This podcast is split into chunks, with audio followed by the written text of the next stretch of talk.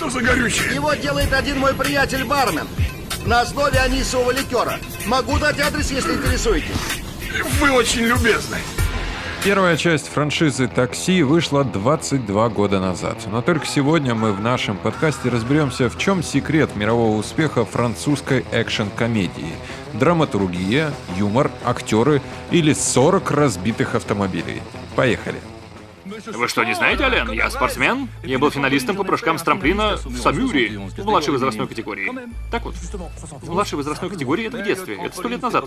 Трамплин, как велосипед, Ален, не забывается. А ну пошел! К середине 90-х годов за Люком Бессоном прочно закрепилась репутация режиссера и продюсера, создающего на европейской почве кино аналогичного Голливуда формата. Идея «Такси» появилась у Бессона примерно в 95 году, когда он ждал одобрения масштабного проекта «Пятый элемент» элемент студии Columbia Pictures. Ожидание режиссер решил скрасить работой над незамысловатым сценарием экшена о таксисте, помогающем полиции в поимке банды грабителей. Всего за 30 дней Бессон написал историю, которую можно считать образцом коммерческого зрелищного кино. Автор скрестил несколько популярных жанров. Это боевик с упором на автомобильные погони, это бадди-муви с контрастными персонажами, помешанный, считайте, на быстрой езде смекалистый таксист становится партнером полицейского недотепы. Это ромком, где каждый из главных героев пытается наладить отношения со своей второй половиной. И, конечно, это комедия с элементами сатиры, в которой смешны не только остроумные диалоги и ситуации, в которые попадают карикатурные герои, но и параллельно высмеиваются социально-политические особенности Франции. Считайте там и коррумпированность полиции, пренебрежение законами, шовинизм, да, много всего там есть. Тем мы, наверное, и любим такси. Создавая первую часть «Такси», Бессон отталкивался от старых французских комедий, но вместе с тем пытался высмеять и классические истории о полиции. Копы в его ленте выглядели откровенными дураками, а в сюжете не раз встречались отсылки к классическому кино. В третьей части авторы пошли еще дальше и решили посмеяться над Бандианой. Фильм начинался с титров, напоминающих знаковые титры в лентах об агенте 007, а заканчивался лыжной погоней, что когда-то встречалось в фильме «На секретной службе Ее Величества». Деда Мороза поймал. Он был вооружен, я подумал, что это тот, кого мы ищем. Неудивительно, ведь Деда Мороза не выходят у тебя из головы целыми днями. Представь себе, вооруженный Дед Мороз. Я бросился на него и нейтрализовал. Нейтрализовал один? Да, один. Поздравляю. Не с чем. Это был Жибер в костюме Деда Мороза. Такси отличается довольно смелым кастингом, как бы утвердившим многообразие лиц французской нации. Бессон сделал ставку на молодых, малоизвестных актеров и не прогадал. Главные роли достались выходцу из алжирской семьи Сами Насери и французу Фредерику Дифенталю. Насери победил конкурентов, проявив упорство. Для большей убедительности он специально прошел подготовительный курс пилотажа на профессиональных треках. Кроме того, как ни странно, помогла сомнительная репутация актера. Бессон как раз искал для своего героя-исполнителя, что называется, без башни. Также фильм принес известность исполнительницам в ролей возлюбленных главных героев Марион Котияр и Эми Сьеберг. Важно отметить, что Марион Котьяр прославилась теперь на весь мир и играет в голливудских популярнейших проектах, вспомните даже фильм «Начало», а Эмма Сьюберг не так уж много где задействована в фильмах, но зато она очень популярна на родине, а именно в Швеции.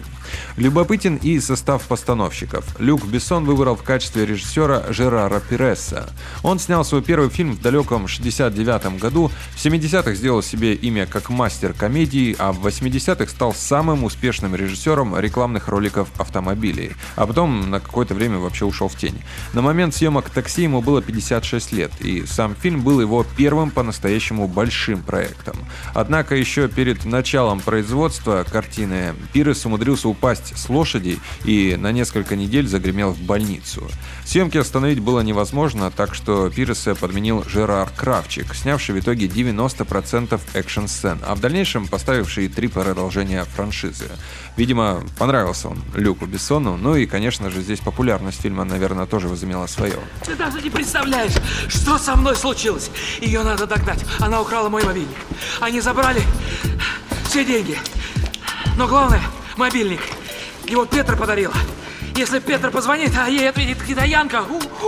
Нет, я только что спас тебе жизнь. Спас?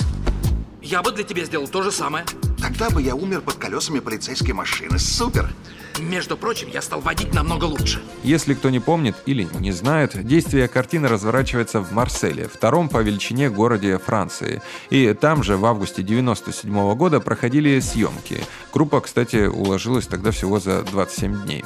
Несмотря на то, что фильм за счет большого количества погонь как бы предполагает перемещение на значительные расстояния, в действительности большая часть съемок проходила в довольно компактном районе Старого порта. Разумеется, в кадр попали ключевые достопримечательности Марселя, например, кафедральный собор Богоматери, набережная Турет, бухта Валон-дес-Ов, мост из э, финальной сцены, на которой Даниэль загоняет грабителей, в действительности строился как вообще железнодорожный. Он связывает Марсель и Экс-Ан-Прованс. Интересный факт. В такси плохие парни были немцами и ездили на машинах марки Mercedes. Более того, в конце звучала фраза в адрес одного из водителей за рулем подобного авто «Ну что, баварцы, так и ездите на тракторах?» Все это явно не понравилось немецкому автогиганту, и его представители подали в суд, получив от создателей ленты тем самым 2 миллиона долларов. Так вот, если вы помните, как заканчивается фильм, где плохие парни оказываются на том самом недостроенном мосту, то у вас вполне могли быть вопросы, как это сняли. Оказывается, на недостроенную платформу два автомобиля Mercedes были доставлены с помощью вертолета. Кстати, интересно, что фильм преимущественно снят днем, хотя изначально планировалось большое количество ночных сцен. Дело в том, что власти Марселя просто не разрешили снимать в темное время суток. Вот и все.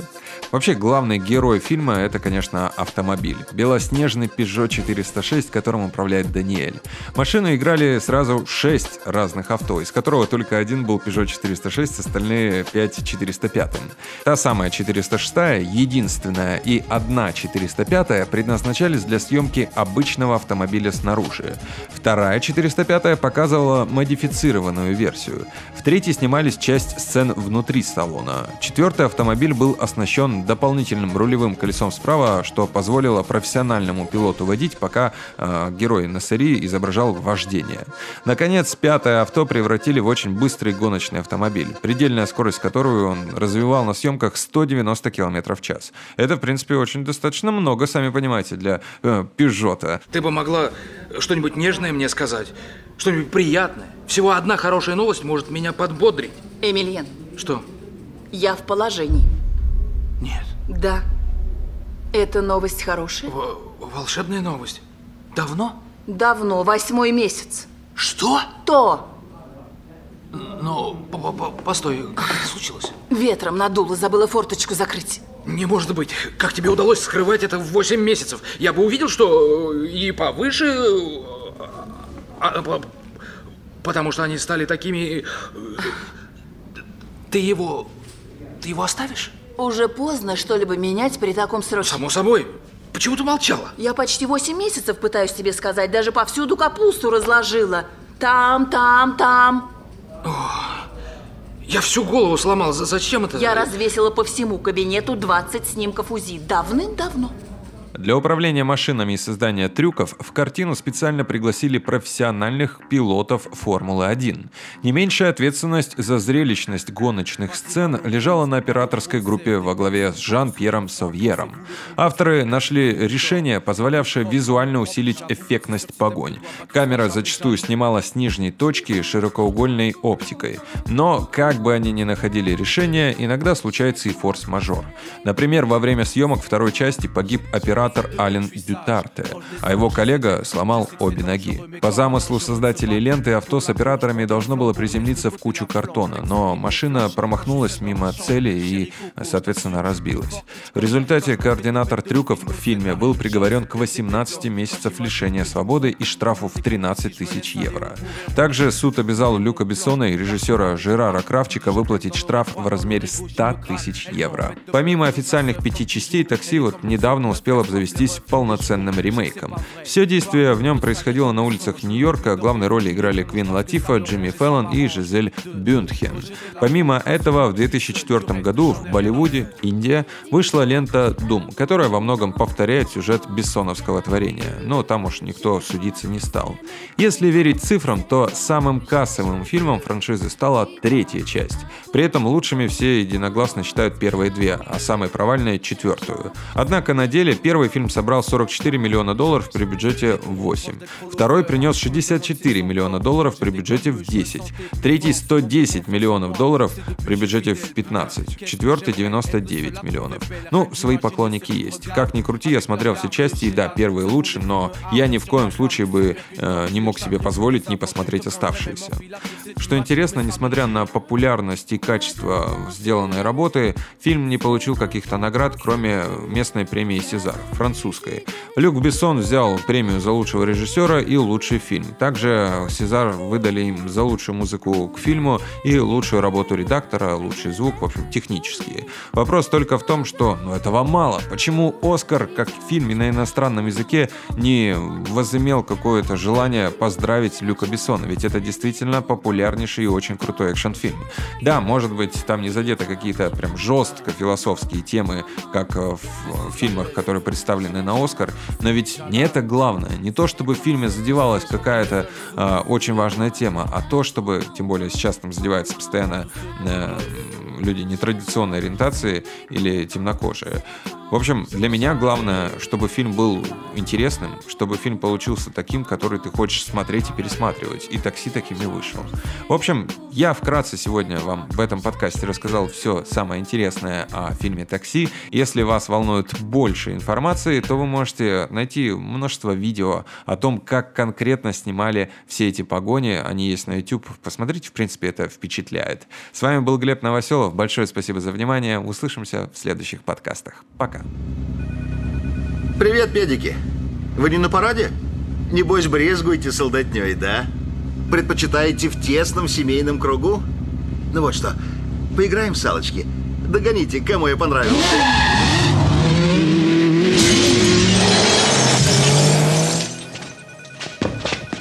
А ты не переборщил? Ерунда, я уверен, они в восторге. Мерзавца живым! Я лично его четвертую!